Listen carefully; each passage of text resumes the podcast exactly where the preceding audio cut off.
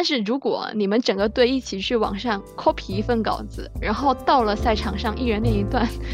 就好像穿着别人的鞋子去走路，要么挤脚，要么摔倒。你觉得攻辩对于你来说是算一个什么？就在一场比赛里面，类似于一个什么阶段？你会你会觉得很激情？如果说你把辩论当做一场比，就是一场战争的话，它就是一个去一个枪，它就是去攻打别人的地方。你那这些这些因素很多，它不是说一下子都能改变的。不要有太大的不切实际的期望，就是你尽量用你手里能有的资源，你往上走一走就可以了。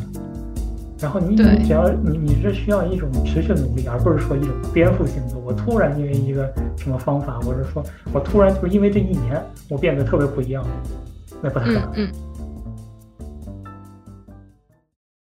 哦，我们接下来可以聊一下资料的来源，就是呃，狮子狮子打辩论的资料来源一般是什么？嗯，首先我觉得。就因为我们会时间会比较短嘛，我们这次比赛主要还是从像呃知乎，然后还有嗯知乎，有时候看一些嗯 B 站上面的相关的一些呃资料，还有像我们队里有其他同学的话，他们也会去图书馆借阅相关的，就是辩题有关的一些，就是呃呃像我们这个辩题它是嗯。关乎就是恋爱的嘛，然后我的同学他们就会去图书馆借一些什么恋爱经济学之类的书籍，都有吧。嗯嗯嗯嗯，对我那时候还给他推了一些哲学书籍，但是我觉得他把它啃下来时间应该不够了。就是呃，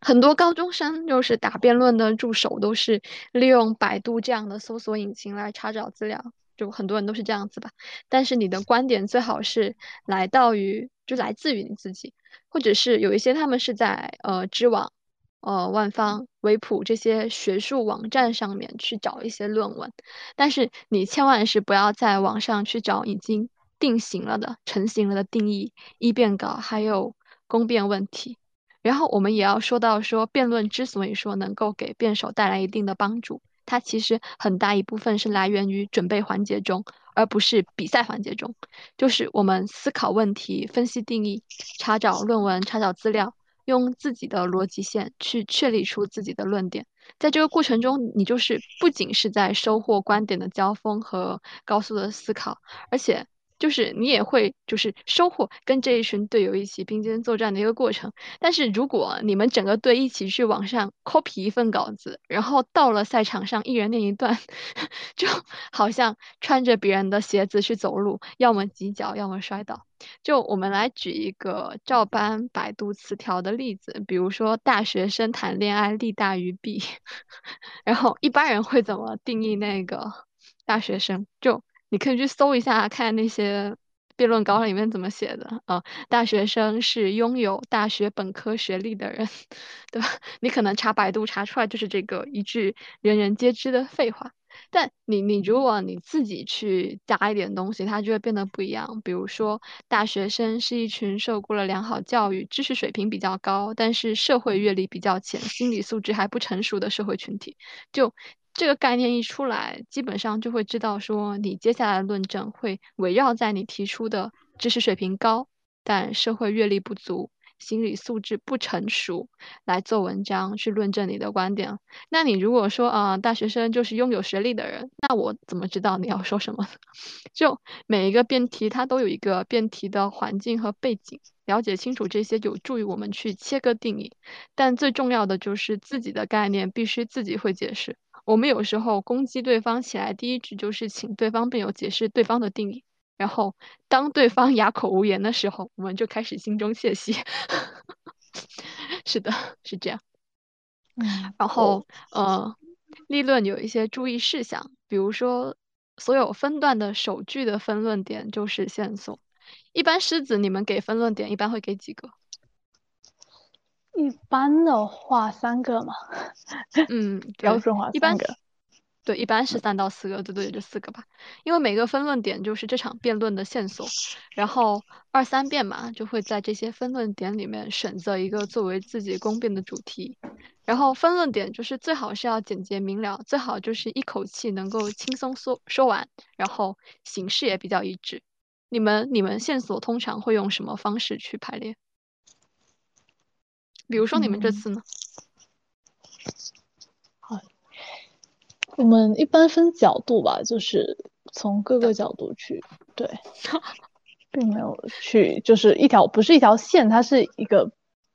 嗯并列式的那种。哦，对对对，有一种就是并列式，对，有并列式，然后也有递进式，就是呃一层层推下去的，然后也有时间顺序或者是逻辑顺序。那新颖的线索也会出彩，比如说你也可以用宽度、广度、深度之类的维度去作为线索。呃，一般来说比较多其实会是并列式，特别是刚刚开始打的时候。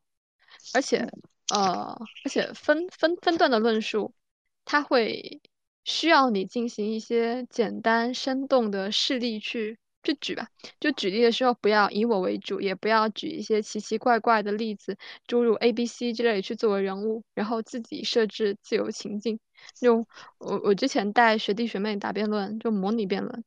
然后一方就站起来说：“啊，对方辩友，难道你会愿意为了爱去做小三吗？”就就开始举这种对方辩友的例子。然后对方辩友的就站起来，然后说：“啊，亲爱的对方辩友，我愿意为了爱，我什么都愿意。”然后那个就推不下去了，就 你你你自己设置情境就算了，你还把选择权交到对方辩友手里，然后人家愿意了之后，你要说什么都不知道你要说什么，就。你要举就举一些实例，比如说一些调查数据之类的，然后逻辑性的辩题，你就更需要一些生活事例来支撑，从而有效的避免评委直接昏睡昏睡过去的一个尴尬的场面。然后例子的话，可能在自由辩论会详细讲，就在这里就不展开了。然后调查数据里面是有一些比较有意思的技巧，就比如说你刚打比赛的时候，你就会发现。就一个事情，你查数据，对方也查数据，两方的数据有非常大的出入。就你也不能一上来就怀疑对方的数据是刚刚上场的时候自己才编的。就有时候会这样，你发现对方有数据，然后你没有啊，你可以比较合理的询问一下对方辩友的数据来源，然后质疑一下他们数据来源的权威性和真实性。然后也有一些比较巧妙的打法，比如说高中生很时候，很多时候会。论这个论题吧，就是说代沟的主要责任是在子女还是父母？然后这个时候对方辩友就说，呃，他在亲子网站上面看到投票，然后说百分之九十六的父母认为责任在自己。这个时候你会怎么反驳？那都是能上网的了。对啊，而且还愿意上亲子网站去看这种亲子文章，然后还参加亲子投票的人，那多少开明一点，然后还想学一点教育方法，对吧？那那些自己存在问题又觉得自己教的超好、超棒、超优秀的父母，他怎么会去看这种东西？所以你就可以质疑对方这个数据它比较片面之类的。然后，呃，有时候你结尾就是为了增强一些效果，或者是增强说服力，你可以引用一些名言，或者是大胆的抒情来升华主题。但如果你的篇幅已经太长，长了，就是精简到呃时间线以内是必须要做的。就有时候那个铃已经响了，你就赶紧强调一下本方立场，就是说呃，因此我方坚定不移的认为，然后赶紧讲完做下去，不要就是拖太久，然后以至于被扣分。呃，然后。对，然后一遍写完一遍稿之后，就是有会有很多次训练吧，就是当坐在辩论场上一样练给队友听。你其实有时候你会因为紧张在场上卡壳，然后时间把握不住。还有一些人他会紧张的时候语速加快，然后以至于剩下很多时间，然后甚至评委不是很能听清楚你在说什么。对，然后甚至你还会在一些新手场上听到说最后三十秒领奖的时候，然后他说：“各位观众朋友们，由于时间关系，我的稿子念不完了，请你相信我方的观点，谢谢。”然后你就会觉得说：“嗯，下一页。”然后另外一个就是，呃，因为你自己写的稿子会带有很强的主观性，所以你其实你可以抓一下你们宿舍的人，或者是你的同桌帮你听，就判断这个线索有没有问题，内容是否不妥当，而且你的定义和标准会不会跟稿子的内容有出入。就是一个人的一辩稿是主观的。一群人的一辩稿呢，也没有多客观，但是会好一点点。然后一辩在念稿子的时候，要特别注意去训练加重音。就你其实会发现，很多的评委在你这样平淡的叙述之中，听了很多场比赛之后，他们的脑子其实是不在线的。然后特别是你这样平的讲话，他就更听不下去了。就到重点的时候，就然而更值得注意的是，但是无独有偶的，就让走神的评委偶尔能够注意到你的重点，这样子他能记下来一些东西。然后呃，接下来解决一个天然存疑问题。小小周有有知道天然存疑是什么吗？我知道我教过，并且你忘了。好的，谢谢你的 宽容。啊啊，就是就除了我教之外，并没有从其他的地方了解到这个东西，对吧？就是对天然存疑的地方大概有两点，一个是它事实上是不太符合大众的认知的，然后呃，第二个是价值上它不容易照顾到人的情感。就逻辑上的问题也大概可以归到以上这两类。那一般处理的方式就是去增加合理的前提，然后明确一个利弊的对象，以及你去使用合理可靠的数据去纠正观众的误解，并且给出误解的原因，或者是呃去用一些比较能够打动人的例子去处理一些不利的点。就比如说我刚才有提到说，我们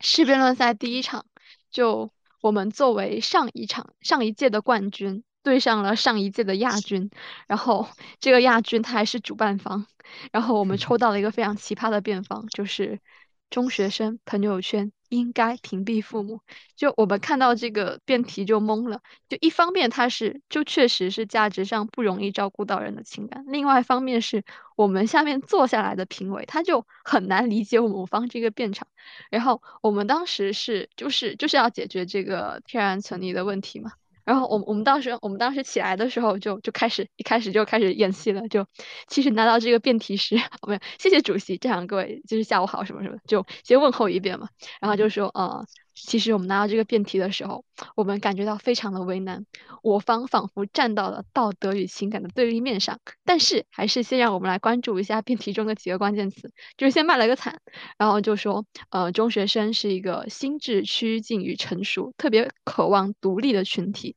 而屏蔽指的是隐蔽部分信息。它不代表不和父母沟通，更不是冷漠的拒绝父母。如果你有这种误解，哦，当然没有像这个你了。就如果有这种误解，其实是夸大了朋友圈在亲子沟通中的作用，也没有关注到中学生成长的需要。那至于应该和不应该，只有大家放下了情感上对我方观点的不舒适，我们才能够站在一个理性客观的角度来阐述我方的立场。中学生微信朋友圈应该屏蔽父母，就。我们我们当时这一辩稿，对方的第一段进来其实是很强硬的，然后我们这个放的特别软，那个低姿态。然后我们我们第一个讲的是朋友圈的功能和作用，就是说从朋友圈的功能和作用来说，它实质上是一个既有社交功能又有一定私密性的平台。中学生在成长的过程之中，需要一个跟朋友抒发情感的途径，而朋友圈它。嗯，朋友朋友圈它并不是只是一个父母了解我们的平台，也是我们向朋友展示自己的平台。就像小时候我们出去玩，父母陪我们出去是担心我们，但长大之后父母就不会跟着我一起去参加高中同学聚会了，因为父母的参与会让我们自己觉得我们永远长不大，没有办法独立的呃，处理社交关系，由此，请大家不要担心，在中学生微信朋友圈这个小小的平台中，父母不在场会造成多严重的后果。然后，第二个，我们是从中学生的成长的心理特点去说的。就说我们渴望着独立，然后社会也急需我们走向独立。我们中学生用朋友圈这一个没有父母参与的小小平台，迈出了独立成长的第一步。而我的父母有时候会因为深深的爱，对我的朋友圈进行过度解读。比如说我的期中考考砸了，说了一条朋友圈，就说我生无可恋。那我的朋友只是笑了笑，然后安慰我。但我的父母可能会因为呃我打击过大，受打击过大，有自杀倾向而忧心忡忡。然后我们就说，这种不必要的焦虑，我们不愿意看到。而且父母的焦虑也会让我们不敢再发表类似的内容，所以父母的参与在很大程度上使这个小小的独立发声的空间受到了限制。就我们一直给朋友圈加一个小小的这样的定义。然后第三个，第三个其实是我我自己觉得把那个立场圆回去了。就其实这个辩题我是站在不应该屏蔽父母这个角度上，我我会觉得屏蔽很伤人。然后我们第三个讲的是说，嗯。我们从父母的角度去讲，当我们成长到了这个阶段，父母也应该理解孩子渐渐长大，而我们也要学会放手，而父母自己也要学会放手，让孩子成长。就父母也有自己的圈子。然后渐渐成长为独立个体的我们，想要拥有自己的圈子的要求，它并不是一个无理取闹，而是一个成熟的个体应该得到的认可和权利。然后父母跟子女应该相互学会放手，把对方当做一个独立平等的个体，这样才有助于构建起一个彼此尊重的新型亲子关系。在公辩的时候，我们其实是引入了一个戒断期的这个概念。就类似于戒奶那样子，就不只是我们去戒断我们对父母的依赖，其实父母也需要去戒断他对孩子的一种过分的担忧或者掌控或者想要参与的这种渴望。那这种这种戒断其实是很痛苦的，所以我们说我们借由朋友圈这个比较小的平台，我们帮助父母，父母也帮助我们，就一起很。呃，在这个小平台上迈出很微小的一步，然后慢慢适应。所以，我们最后就说，我们希望大家都达成一种共识：屏蔽父母不是不与父母沟通，也不是刻意伤害父母，更不是不孝不敬。所以，基于此，我方站在一个比较客观理性的角度，去坚决重申我方的观点：中学生微信朋友圈应该屏蔽父母。就这个辩题其实是很难打，但我们想打下来，然后赢了。结果呢，有一个后续，就是。我们后来拿了那个全市的冠军，然后我们的校长就在教工大会上提到了我们这支队伍，然后他很生气的说：“我们学校的学生啊，去到市辩论赛的赛场上打辩论，他们居然选择什么辩方的？他们居然选择中学生微信朋友圈应该屏蔽父母，就最后。”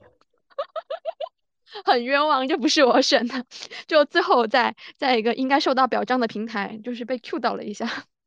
但也还好了，毕竟我们没有亲临现场，但我们的指导老师绘声绘色的跟我们讲授了，就是传呃传达了呃校长的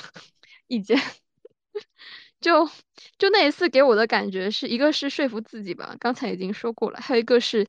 姿态比逻辑更重要，就是姿态就是说话的态度。就怎么用很合适的态度去讲很重要，特别是当我的评委不太会认可我的观点的时候，所以语言的表达那时候就是感觉就是你需要逐字逐句的去准备，而且要提前准备好一些措辞，因为你临场的话，可能你的话没有错，就是大概是这个理，但是听起来不舒服，然后一旦不舒服了，基本上这个点就输了一半。哇，好累啊！终于进入到了公辩，狮子来讲公辩，来讲一点。嗯，我讲哪个方面呢？嗯，你觉得公辩对于你来说是算一个什么？就在一场比赛里面，类似于一个什么阶段？啊，你会你会觉得很激情？对，它就是，就比如，就如果说你。把辩论当做一场比，就是一场战争的话，它就是一个去一个枪，它就是去攻打别人的地方。你就像呃四辩的话，它就是防守嘛。然后我认为的哈，我认为四辩是防守，那三三三辩那边它它就更像一把枪，就是去攻打别人。对。对对，一个进攻的号角，而且是发起的第一轮攻击，就攻击性很强。而且它除了体现在就是刚才讲到的一个很强的针对性之外，还有一个就是你会在第一次出场的时候，每一方都会去力争出彩。然后出彩的方式有很多，就通常而言，就是你通过对语言的一些打磨，用一些段子或者包袱之类的，去将对方的观点归谬。夸谬，然后进而去攻击对方的逻辑和体系。就我我我刚才也有讲到说，我们做了一些类似于举牌之类的东西。然后有时候就是你你去攻击对方归谬，你就是想将对手局限的一面，通过问题的形式向观众和评委进行展现。但是你要你要注意的是，在公辩里面，它一般来说仅仅是展现，就是你只通过一个短短的盘问，然后想要当把对方的整个逻辑体系击溃是不可能的，因为回答一方有充足的时间去解释和阐述。但是如果其中一方表现出很故意的拖延时间，会被扣分。但是，所以在这样的，特别是公辩里面，在这种激烈的交锋，很容易忘了去控制自己的辩手风度。就你可能扣分，最后扣在打断对方说话，或者有反问句。就我刚也说，我们当时第一场公辩的时候，他就直接给我抛了问题的。就你这个时候就不要立即说对方辩友你是不可以跟我抛问题的，你就可以比较委婉的提醒评委说。对方正在犯规，就比如说对方辩友提出这些问题，我们自由辩中再来慢慢解答。但现在是公辩环节，请您先回答我方的问题之类的。哎，你这次出宫辩是出了什么样的？就还蛮好奇。嗯，什么叫出了什么样？是问了什么问题吗？质问？对对，就是出一套嘛，对吧？一般是出一套，就出了什么宫辩？嗯，我可能。没有那么系统化，我，嗯，就我只是在赛赛场上抓了一些点而已，就比如说，他们自身的一个前后矛盾啊，然后一些，呃，对于我方的一些，嗯，误解，然后就去质问他们罢了，没有像，嗯，就是那么系统化，对，嗯嗯嗯。我觉得还是可以让，就是听听这个电台的听众，特别是没有打过的，可以体验一下公辩的，就是一套的问题是什么样。就比如我们当时，我当时是写了两套，然后就呃给给二辩一套，给我自己一套。就当时就是问，请问对方辩友是否承认，不管我们多么希望永远蜷伏在父母膝下，终有一天要独自背起行囊走向远方？就这个问题，我是没有准备给他留余地的。他他不能不承认吧，很难。然后第二个是问他中学生是否处于一个人格逐渐健全，并且迫切希望获得独立成长空间的阶段。然后第三个问的是，与其让父母在我们上大学的时候怅然若失、难以接受，通过屏蔽我们，呃，逐渐去引导、陪伴父母为我们的成长做一个爱的松绑，是否更加有利于彼此在亲子关系中找到合适的位置？然后第四次，第四个问的是屏蔽让中学生迈出了拥有独立社交小圈子的重要一步，父母也完成了一次精神上的断乳，是否更有利于中学生与父母共同成长？大概是这个样子，就呃也只是高中的辩论。然后就是我们那时候就是设置三到四个小问，然后要形成一套问题，答主要的一个点，就就是说这些问题之间，它一般来说是环环相扣的。而且二三辩它可以出两套公辩，然后再把我方的立论确定好的时候，挑选出最重要的两个大点，这两个点的交锋点要少，展现性要强，然后在主场，在公辩环节里面打出来。哦，我我我们给的我们给的第第二套就是，甚至还准备了一些对方辩友可能会回答的。就我们第一个问的是，呃，请问对方辩友，即使我们与父母是世界上最亲密的人，但父母也有一些信息不让我们了解，一些事情不让我们参与，对吗？然后第二个我问的是，父母向我们展示他们愿意展示的一面，实质上并不影响我们的亲密，对吗？然后第三个是我们说的是，朋友圈作为我们个人的熟人圈。是当前中学生社交和自我展示的重要平台。那慢慢成长的我们，是否可以拥有父母不在场的小圈子？然后第四个说的是，作为一个平等独立的个体，我们是不是有权利保留一点自己在网络上的空间，自主选择自己想在父母面前展现的一面？然后，其实这个时候我是预设了对方会做一些回答的。如果你是反方，你会怎么反驳我？嗯，如果你是父母，然后我现在要这样说服你，我要屏蔽你，你会怎么反驳我？我我我说我说我们也很亲密，但你有一些事情没告诉我，这不影响我们的亲密。然后我已经长大了，我只是在一个中学生的社交平台上面展现自己。那我可不可以拥有一个父母不在场的小圈子？然后我可不可以有权利保留一点自己在网络上的空间，自己去选择自己想在父母面前展现的那一面？你作为父母，你会怎么想？嗯，如果是我是父母，会觉得说，我我希望就是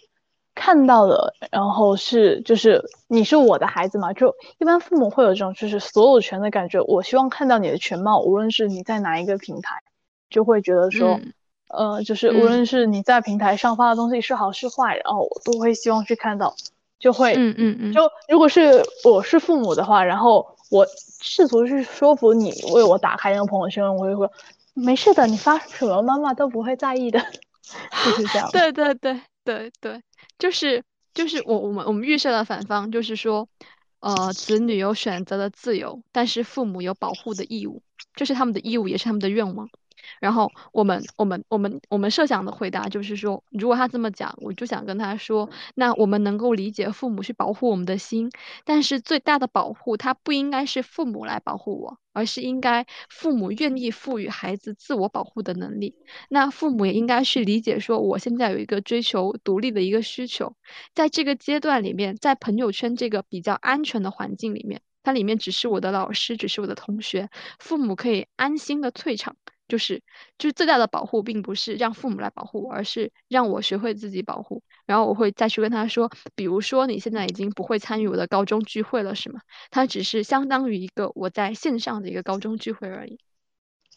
然后呃，我我还设想了对方会说什么，呃，像这种东西，就你刚才说的全貌嘛，就他们会需要一些报备还是什么的。就是我们会跟他说，嗯，并不是说朋友圈的内容我们就不会跟父母分享了。就我可能在朋友圈里面发，然后我也会跟爸妈讲。就比如说，呃呃，吃饭的时候会讲，或者打电话的时候会讲。就是反正设置每一个问题的时候，都会去反复的想说对方有可能会做出怎么样的回答，就可以回答其实并不可怕，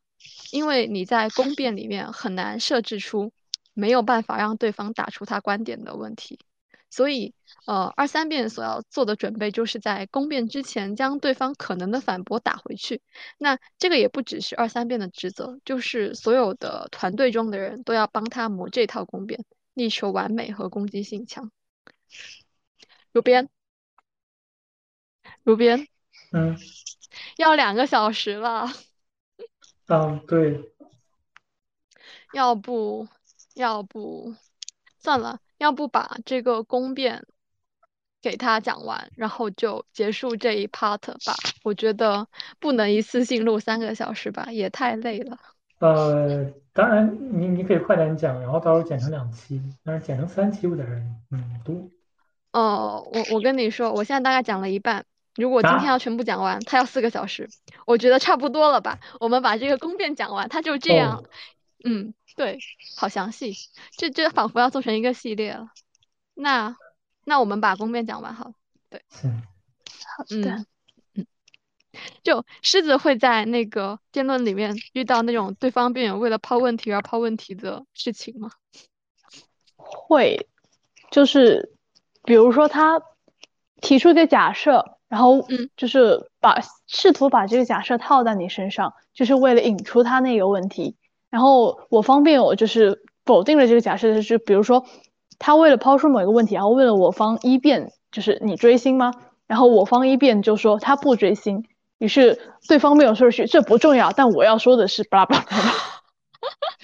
好好尴尬，对这个为了抛问题而抛问题，就是他会很要求你在设计问题的时候去注意问题逻辑长短的把握，特别是在对辩里面，你应该尽量减少用这种长逻辑的问题，也就是那种要经过三四次提问才能够推导出自己结论的问题，对吧？就就像你这一个，他后面的结论都是建立在第一个回答他追星的前提上，但这个问题是如此的私人，以至于回答是或者不是都可以，但一旦对方回答。嗯，不是你预想的那个，后面的所有问题都会变得很尴尬。这就是说，在对辩当中，一方面你要提问，另一方面你还要回答。那如果我方的问题逻辑链太长的话，你是不得而知对手会不会紧跟着你回答的。一般来说，对方又不傻，谁要跟着你回答？那你你那个问题那么长，他场下的评委和观众他也很难知道你问题的意图，就等于你在耗费时间。所以你必须要做好说这一套攻辩，可能第一个问题。对方就根本不承认，那接下来你要怎么做啊？你就不能说啊，对方辩友，我不想你这么回答，对吧？这就是你在模公辩的时候要注意的问题。还有像这种啊，这不重要，这也是很尴尬。然后还有一个就是，如果你一个问题的思路太曲折，有很多的如果，很多的假设，然后绕很多次的话，你很有可能会导致对方听不懂，或者是装作听不懂。就比如说，对方他可能。就有一些他们会这样子，他会提出说，对方辩友我听不清，请您重新陈述一遍问题。然后你那问题又老长老长，你再讲一遍，浪费的是你自己的攻辩时间，就很亏。所以设置问题的时候一定要清晰明了，就是要打磨的很好。然后刚才我们也提到那个例子，就是不能提出非常个性的、非常私人的问题。就比如说，对方辩友啊，难道为了爱您就会去做小三吗？就你自己以为自己正义感十足，但对方会说可以啊，为了爱我做什么都无所谓。你这辩论就根本打不下去。然后你你真的要问这种，你就要加上什么？大多数、大部分人在我们社会的通常情况中。而不要去问对方的私人看法和挑战对方为了打赢这场辩论赛而达到的道德底线。然后我我们经常说生公辩比生孩子还难，以至于就是试辩论赛结束之后几天，我们就在群里面讨论各种生孩子的问题。那其中的美妙就要等到自己写公辩的时候才能慢慢体会了。哇，好长，这一期好长。对我们刚才和主编商量了一下，因为我们大概录制了两个小时，然后大概是讲了今天所准备讲的内容的一半，实在是太累了，所以我们打算下期再见。狮子，狮子有什么就是经验或者是感受想和呃我们的高中生分享吗？是关于辩论吗？还是只是关于高中生活？其他的，关于高中生活方面，对，也可以。对，我如果真的要说一点的话，就是呃，到像我到高三下学期的到，就是很后面一场考试，然后我们面试考完试，然后我们年级组就会有那个通报，就是年级组长来讲一堆话，然后心灵鸡汤。啊，那时候听到一句话叫嗯。努力是没有用的，只有持续的努力才有用的。然后就是到后期才听到这句话，我觉得就很觉得很迟了。因为就是像呃高三刚开始的时候，大家要充满着激情，然后就 很想要努力学习。但是到后面会慢慢松懈吧。就我觉得，如果说你在努力过程中有一段松懈了，其实真的会对前面的努力会。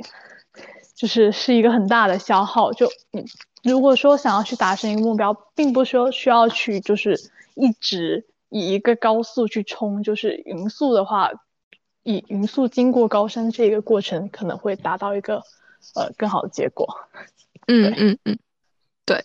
我们我们再来看一点信箱的信吧，就是也是跟高中相关的，我来念一下。他说他是一名文科的复读生，然后由于身体条件和身体的家庭条件和身体的原因，现在选择在家里面自学。但他本来是可以选择留在学校的，但他在学校里面精神压力很大，没有办法集中注意力。然后他说他今年，哦，我用他的语气来念吧，用他的人称来念。他说我今年高考英语接近一百四，其中真的很感谢贵司的英语笔记。我偏科，数学差，在这段时间里我很迷茫。本来作为学科优势的英语从接近一百四退到一百二左右，数学依旧在及格边缘徘徊。我现在感觉有点后悔没有直接去读一个二本了，我觉得精神压力很大，甚至对优势学科英语失去了原有的热情，背单词也没有以前那么有劲儿。我已经买了贵司的侦探通行证了，现在正在听庙里的课啊，庙就是我们公司的一个呃昵称。然后他说我也买了侦探笔记上的文综推荐书籍，我感觉自己对文综的兴趣提高了，但现在我觉得对英语已经没有感觉了，我很慌。同时，如果贵司能看到我的留言，可以给我一些自学的建议吗？我看到网上很多人说自学没有用，我也不知道该怎么办。狮子来回答一些吧，就你是怎么觉得的？嗯，首先就是关于呃他刚才说的对英语失去了兴趣这个点，我觉得说其实很多时候兴趣它是基于你做这件事情的时候是否有成就感。就比如说他之前英语考了接近一百四，然后他会觉得哇英语真的很不错，然后就很有兴趣。但现在他觉得说。哦，首先我觉得一百二十多，其实他也并不是一个特别差的分数。就，嗯，本来的话，你需要培养兴趣，就首先把这件事情做好。但是如果说现在已经失去兴趣了的话，我觉得可以通过一些常规的方法，像，呃，大家说的听英语歌、看英语呃电影之类的，首先把英对英语的兴趣培养起来，不要让自己在学习的过程中感到。太过于的烦恼或枯燥，不然这样其实真的会很难学下去。对，就是一点。然后另外一个点的话，自学的建议的话，我觉得，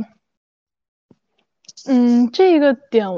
我觉得可以结合我刚才说的，就是整个高三的过程。就比如说你自学，很多人会觉得说，呃，自学的话自己就是可以。最大限度的利用时间，就会觉得自己一定可以学好，然后一开始还是会冲劲十足。但是因为自学，它虽然你有这一个就是自由调配时间的权利，但也意味着没有人监督，你到后期就很容易松懈。所以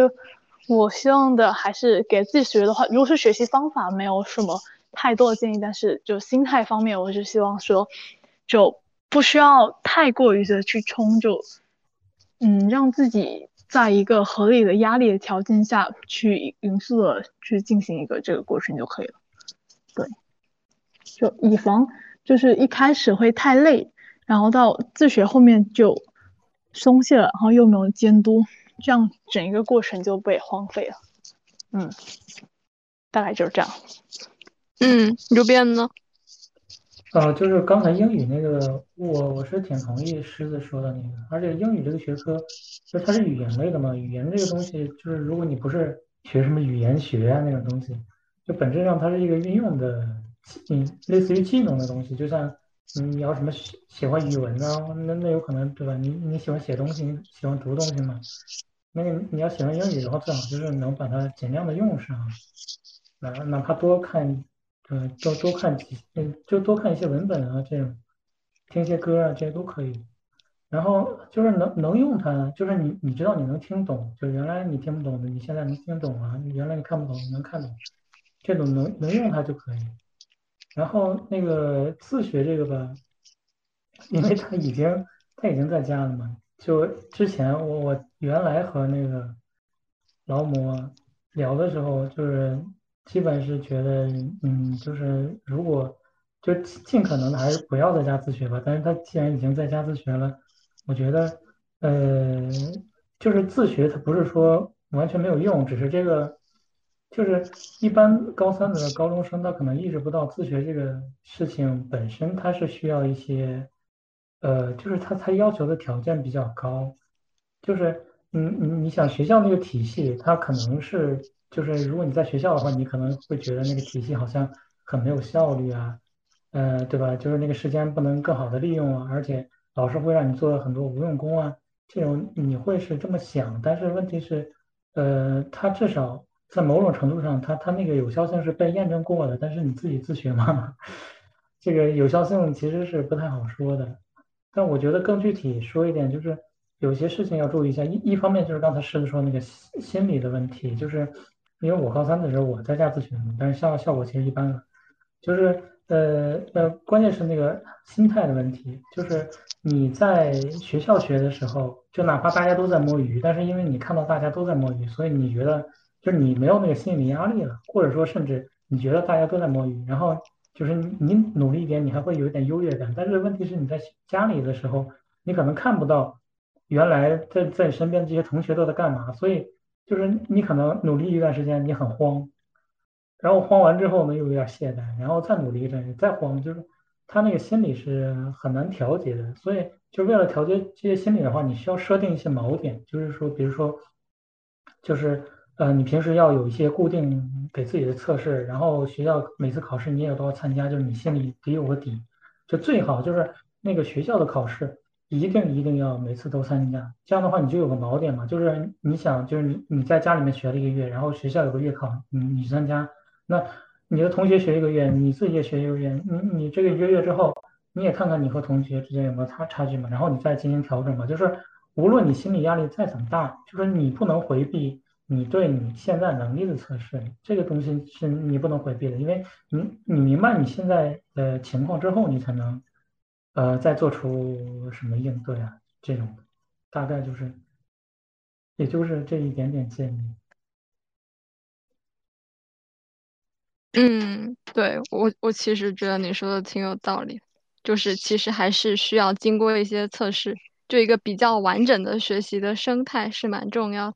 但是我我不确定他现在他他他既然说到了家庭原因和身体原因，就是他听了这些建议之后，他。是否能够回到学校？他也有可能就没有那个条件回到学校嘛。然后他又想要得到一些关于自学的建议，然后我们又要跟他说自学其实不太好。是虽然我觉得说的有道理吧，但会不会听完压力更大？没有没有，不是说自学不太好，就是嗯那个要求有点高，就不是很推荐。但是他既然已经在家自学了，而且什么身体原因这种东西，嗯嗯，有的东西他也可能是不可克服的。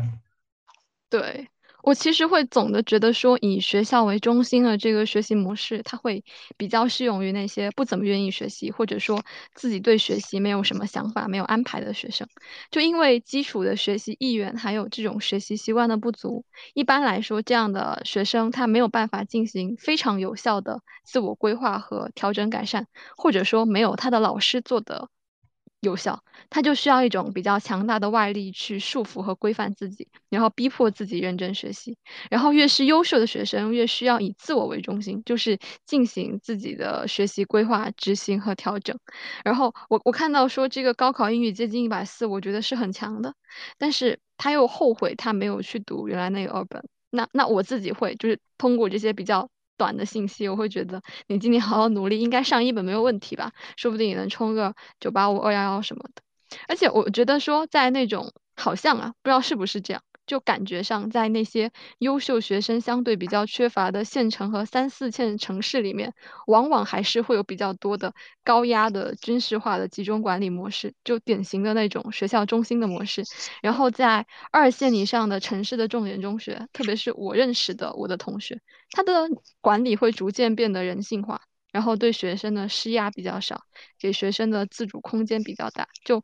逐渐向这种呃以学生为中心的模式去微调，就感觉像是呃比如说深圳中学啊，然后华师附中这种国家级重点学校里面，学校对学生的束束缚好像就进一步缩小，然后自主学习的空间还是扩大了一些，就基本上会有一种学校和学生双中心的模式。那他都在家了，就是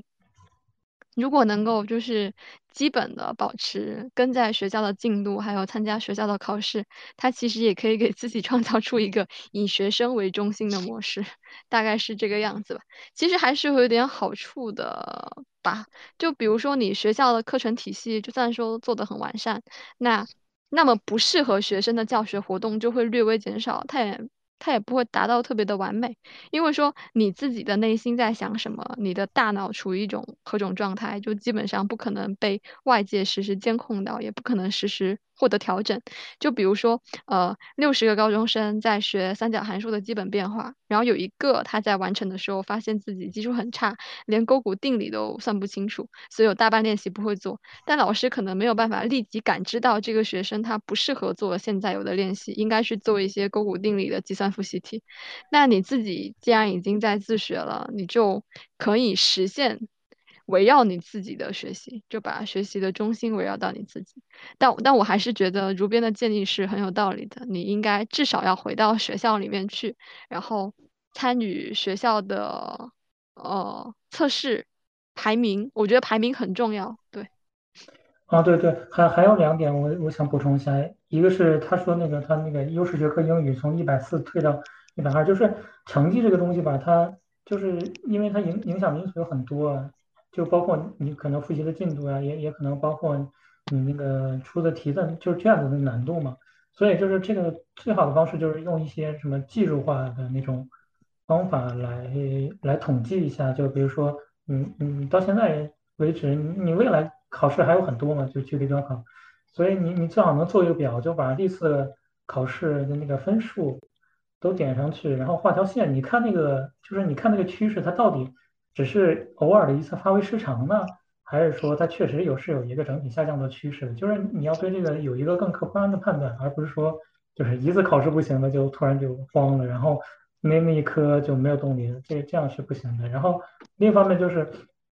呃，我因为我到现在为止确实，嗯，有听到过很多朋友就是特特别想在家自学，但是他在家自学的主要原因就是觉得学校不行嘛，尤其是有的就是学校是那种普通高中，人那个教学情况啊确实不太行，但是。很多时候吧，他们就他他们光意识到了就是学校它那个教学的功能，但是他们没有意识到学校还有一些其他的功能，尤其是像这种就是就是义务教育、基础教育这种教育里面，它除了就是教你一些知识之外，它还会训练你的行为。就是你你如果用福柯话来说的话，这个东西是很典型的一种规训。当然，我不是说这种规训是不好的，就是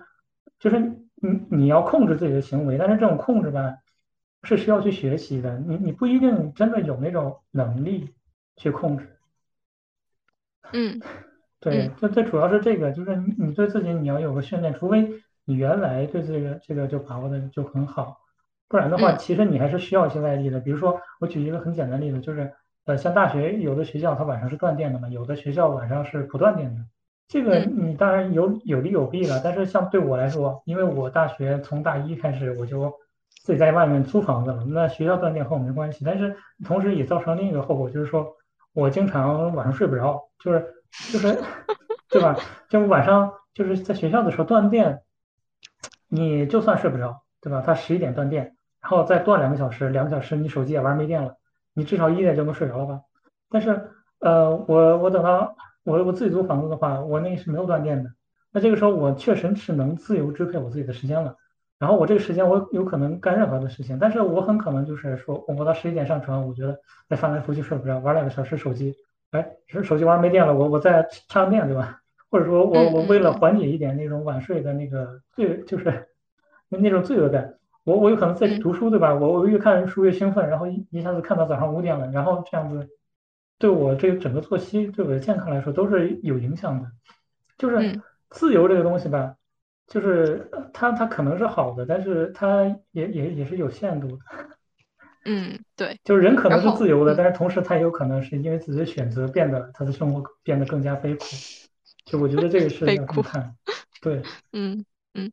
对，我是看到他说他的英语从一百四退到一百二，然后他又说他的数学在及格边缘徘徊，然后现在是后悔和精神压力很大。就我想跟他说的是，考试它其实就是学习过程的一个部分。就我有点会担心他，呃，在家里面，然后他会觉得自己现在学的不是很好，然后不想去参加考试，然后等到自己学完了再去考试。就我们高三的时候是年级里面有这样一个女生的，她没有复习好，她就直接退考，她就不来学校。就她复习好了，她才会参加。就是在我们的本能认知里面，就是学习和考试是两码事。就尽管是高度相关，但我们会觉得说它是不同的事情。就我们本能的会觉得，先有学习，学完了再去考试，然后考试它是对学习的检测和评价。然后学习和考试是分开的，但是我想跟这个小侦探说，呃，考试跟学习它不是分开的两件事，就是你想要学好，就一定离不开很高效的信息循环。然后信息循环是由哪几个主要环节的构成的呢？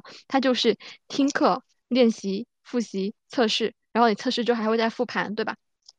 就是这几个比较主要的环节，所以很明显，考试它就是学习的一个部分。当你在考试的时候，你就是在学习，而不是说当你学完了，你再去学校，然后再去考试，就应该意识到说，考试啊和听课啊和做练习啊，它都是一个性质，在你还没有高考之前，它都只是你学习的一个步骤。当你对这一点就是有一个把握之后，你就越不会说在各种月考啊，还有期末考之前感觉到过分的紧张了。你也不会觉得说现在这个英语的一百二，或者说数学的及格边缘，它是一个很严重的事情。就重要的并不是这个分数，你知道吧？在高考之前，一切的东西都不重要。就别人排名比你多多少，分数比你多多少，你比自己之前怎么样怎么样，或者说你还没有及格，或者说只是及格，这都不重要。这就是一个学习的过程，你不需要对这个东西感觉到过分紧张。你可以想一下，你在听课的时候你会紧张吗？你在做作业的时候你会紧张吗？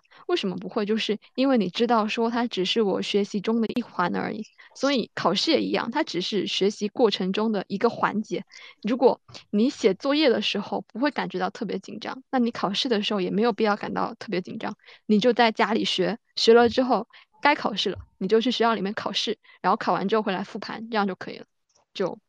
除了高考之外的考试，都。那个分数都不重要，你你没有必要为了那个数学的呃六十分或者是英语的一百二，然后纠结到没有信心啊，不想学了，就是一个过程而已。对，我就想说这个。对啊，特别同意这一个观点，因为之前在高三的时候有听过一句话，就是呃，你一模的成绩，一模就是我们高考前的第一次模拟嘛，就。约等于你的高考成绩，但是就当时就会听到这句话，就会特别去在意呃那个一模的成绩。但是到现在考完了的话，会觉得说，无论是一模、二模还是三模，它跟高考成绩几乎都是没有任何关系的，就只是还是只是一次小小的测试，就不需要去在意。对。对，老师那样讲，其实会就是想让你提高对那个东西的在意程度。但当你都复习完了，成绩也出来了，你就让它随风去吧，是吧？嗯嗯，对，就其实之前好像有做过一些教育实验还是什么，就是取消大规模的考试，但那个实验的结果是成绩是集体下滑的，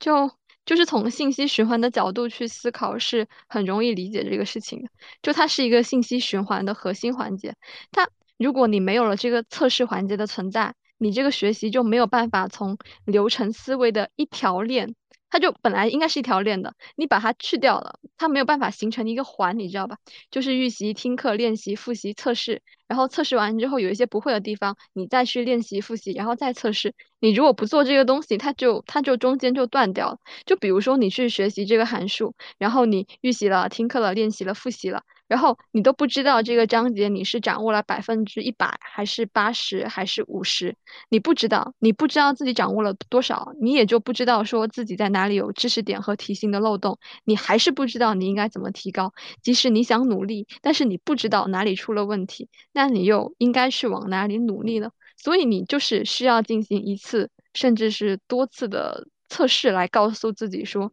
是哪里出了问题，你应该往哪个方向去努力。就缺少这个测试环节，会造成一个信息循环的断裂。所以我觉得如边提到那个点是特别重要的，你应该去。你应该去参加考试，然后你不要觉得说我在家里我自己也可以考，然后我自己给我自己改分。就你其实还是会需要一个竞争，就是你知道说我现在大概跟我同学相比是什么样的水平，就算那个排名不重要，但你心里有个底，其实会是更好的。然后如果你直接躲在家里，然后呃通过这种方式去逃避这个隐藏的知识漏洞，它就会导致上面讲的整个循环的断裂，这些隐藏的知识。体系的漏洞，它被掩盖掉了。你如果直到高考的时候一次性集中暴露，你就会表现为最终考试成绩的惨淡。所以你你还是要去经历这个考试环节，然后对自己一个掌握的程度有大致的明了，你就会有一个更好的学习目标和方向，然后去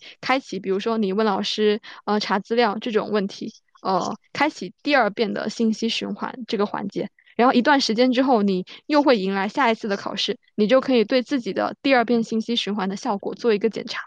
就随着循环的次数不断增加，你掌握的知识点是会越来越全面的。所以我要说，一切的学习它都离不开这个信息的循环，不断提高的成绩，它正是信息循环的结果。而测试是让这个信息循环得以成立的核心环节。你应该回到学校去考试，对。就疯狂劝收回学校考试，对，嗯，但其实，呃，我我其实会觉得说，呃，回学校考试能够适当增加信息循环的次数，但帮助也比较有限，就是一般只能增加一次而已吧。就如果你想要再提高的快一点，你可以让自己的循环密度再再高一点。那个嗯 就是回校嗯，考试，这个只是说最底线的一一一个措施吧，就是你你到了家之后，你就很容易不想跟学校有任何的关联。对对 对对对，我我知道很多在家自学那种，都是这种嗯情况，就是一旦他和学校，就是一一旦他回家自学了，他突然有一点点挫折，他就嗯就等于是说，就是他那半年，他他呃有可能是一年啊，就是他那一年嗯有可能呃就完全和学校断断绝关系了，你你就是呃可能遇到同学也不想说话了，然后也不想和就刻意回避和同学的交流。然后这样子就等于嗯。说说他好像就等待一种死亡的倒计时，这种就会有这种感觉。你你别说是高考压力这么大了，我我现在就是我在宿舍学习，跟在图书馆学习，还有我国庆回家学习和在学校学习，那都不一样的。而且我自己是会觉得在家待的时间越长，效率是越低。而且就环境变化了嘛，就家里就大家都知道生活气息很浓厚，诱惑很多。你看到手机想玩一下，然后看到床你就想躺一下，然后旁边有本小说你就想翻一下，就效率会比较低。啊，对对对，然后说到这个，对，就是，嗯，呃，还有一点建议就是，就是如果你在家学的话，你尽量不要在家里学，就是你最好是去图自书馆，自习室，其对图书图书馆自嗯。习室，它一般会有很多这样的人啊，就是说他会考各种，就是什么考公务员啊，考考什么资格证啊，就是肯定会有很多这种人，就是他还是有那种氛围在里面。而，且就是我我有点是想说的，就是说那个嗯自学这个事情，就是他之前是他他已经考过一次了嘛，然后就是因为二本，然后然后只有再读一年，就是呃不管现在你怎么想，就是自学这个东西，它本身理论上它应该是伴随着你整个一生的，就是你你总有要学习的时候，所以就是哪怕现在这回这个自学不理想，你现在想办法改善就行了。就是嗯嗯嗯而且这个就是这段时间啊，它不是说只有结果是重要的，就是就是只只是说你高考如果好了，你这段自学就是有价值的；你高考不行了，你这段自学就没价值的，不是这样子的。就是你自己探索这个过程中，其实你也是在锻炼你你自己能力，你自自己在积累你的那个学习的方法。这些东西就是是因为你这个自己探索的这个过程，其实是理论上我们教育应该有的，但是这个教育过程往往是说。就好像是那个鸟妈妈给小鸟 喂食的那种感觉。对对对，这样其实是不太好的。当然你，你这个东西不一定有效，但是，嗯、你你有这种尝试是是嗯是是好的，而且你这段时间其实是有意义的。是，而我我觉得你说的对，而且你到了那个图书馆自习室，你就会发现，你 高考完之后，你可能还要经历种种考试。你这个对就。是你这个学习的这个方法、这个技能、这个系统，它不是说你高考用完了之后就没有用的。对。就是这么多年以来，这种学校学校成为学习的中心，然后学生彻底跟着学校走这种方式，是跟我们后来就很多人会缺乏一种宏观审视学习和基础去基础的构建一个基础的学习框架的能力，它是高度相关的。所以其实这个侦探他可以通过这个体验去意识到说学习是一件多么复杂和有机的事情，会有很多不同的学习策略交织在一起，互相影响。你也可以从这段日子里面，就像如边说的那样，去培养一个自我学习中心的意识。然后可能过了一段阶段，你到大学，你能够对学习的框架有一个稳定的理解，然后可能更快的一两个月，你就可以进行一个策略上的架构，比如说给自己建构一个信息的循环。而且我觉得他现在焦虑有一个原因，就是说。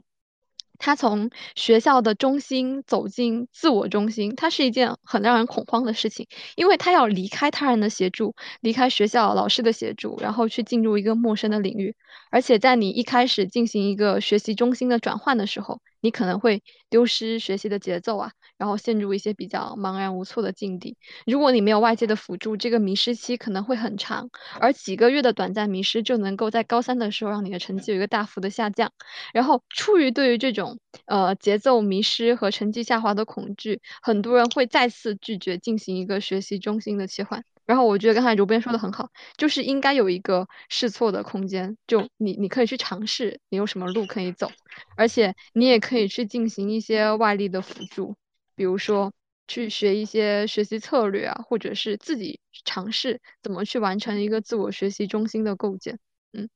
啊，还有一个事情就是 说，你你说你说，就是那个就是我我知道很多自学的，就是想要自学的。朋友嘛，就是他可能都是来源于那种学校不太好的那种学校，就是就是比如说地方的普通高中啊，这这种这种学校，它不是什么重点高中，呃，就是但是我我觉得就是这些朋友嘛，他他可能需要有一个呃，就是需要把他那个预期降低一点，就是自学，他不是说就正常情况下来讲，他不是说你通过自学一下子能能超出你那个。环境的，就是也不是说平均值吧，就是它能超出你你那个环境的上限，那不太可能的。就是你自学的目标，你要就是至少你首先你要保证你能跟上，就是你所能在的这个环境的一个平均值。就是比如说你在一个普通就是普通高中的话，那那你最好你把那个就是目标的下限，就是或者说你你要让你自己至少处在你那个学校，就你那个班级的平均值里面。就是因为，其实我们平时在学习的时候，你在那个环境，就是你在那个场域里面，就是你接触的人其实是有限的，你接触的那个不管是资源啊还是什么东西，这东西其实是就是给定的，它可能就是不是那么明显。所以你如果要一个特别不切实际的目标，这是不太可能的事情。你只能是说你尽力尽力往上走一点，而且你这个未来，关键是未来路还很长。嗯，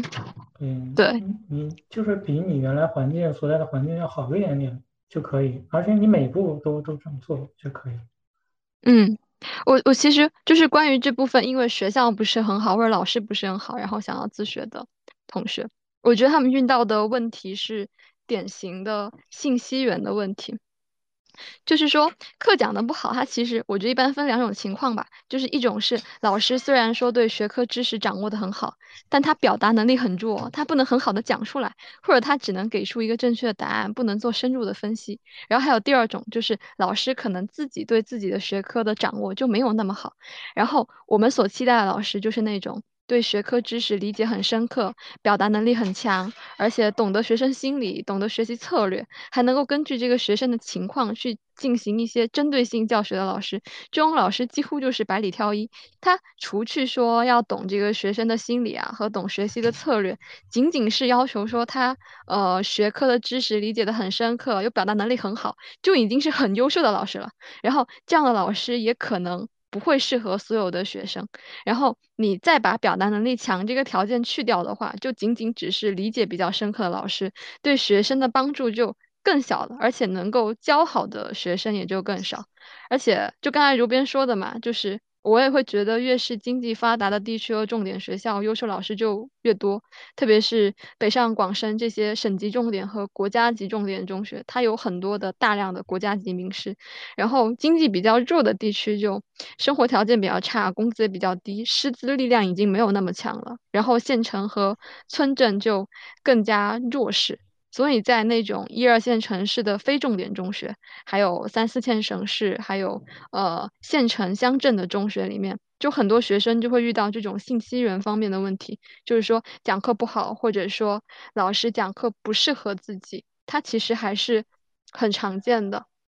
但是老师，嗯，你说，就是就是我我我想说的其实是那个，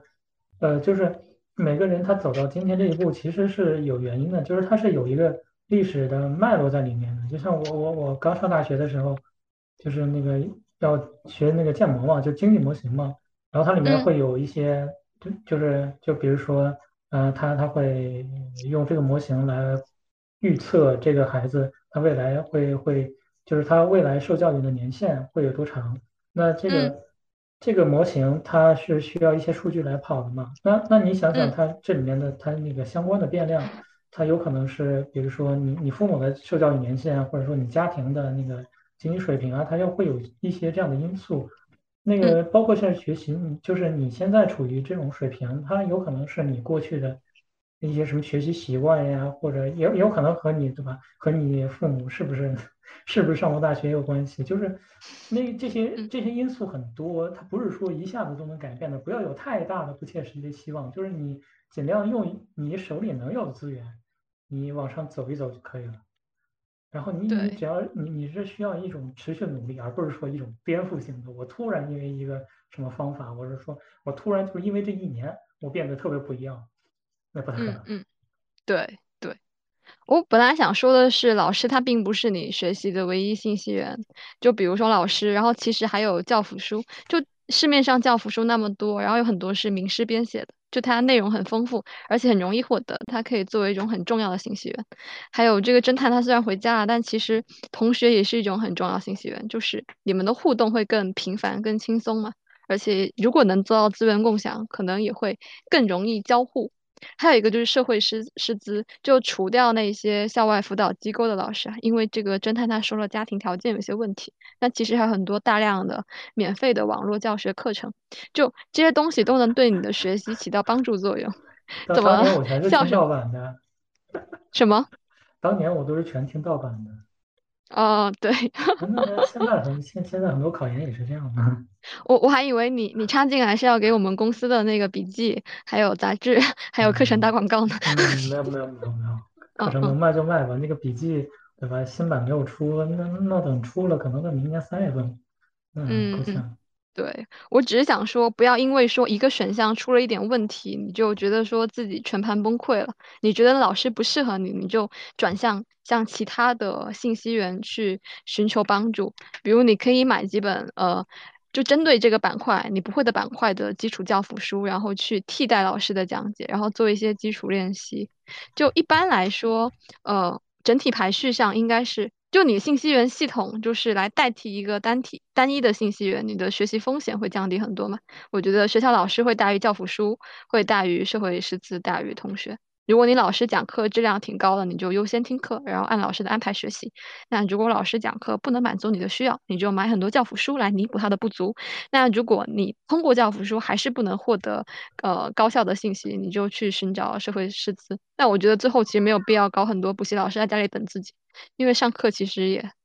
又花钱又花时间吧。然后最后是一个呃同学之间进行补充，他他这个排序它并不是绝对的，就比如说。呃，同学对你的促进程度会随着同学的实力的强弱有一些变化。就 很优秀的那种实验班什么，他们相互学习的促进作用可能还能超过一些普通的社会师资，对吧？然后学霸扎堆可能还能够超过一些学校的老师。对，所以你其实要有一个呃自觉的去管理你的信息源的意识，然后不要说你的老师这个信息源失效了，你就陷入停滞，然后思维卡死在那里。你你可以去调整自己的学习模式。对，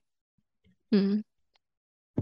行了，差不多了。对，差不多了吧，就到这了，也累了，太长了。本来想聊一下教辅书，下次算了。嗯。已经两个半小时多。教辅书的话，能能最好能把情景弄完。啊，哦，好的，谢谢狮子。好的。嗯，好，那那我们今天大概到这里吧，然后我停止录制。好的，好的，好的，下次再见，拜拜。再见，拜拜。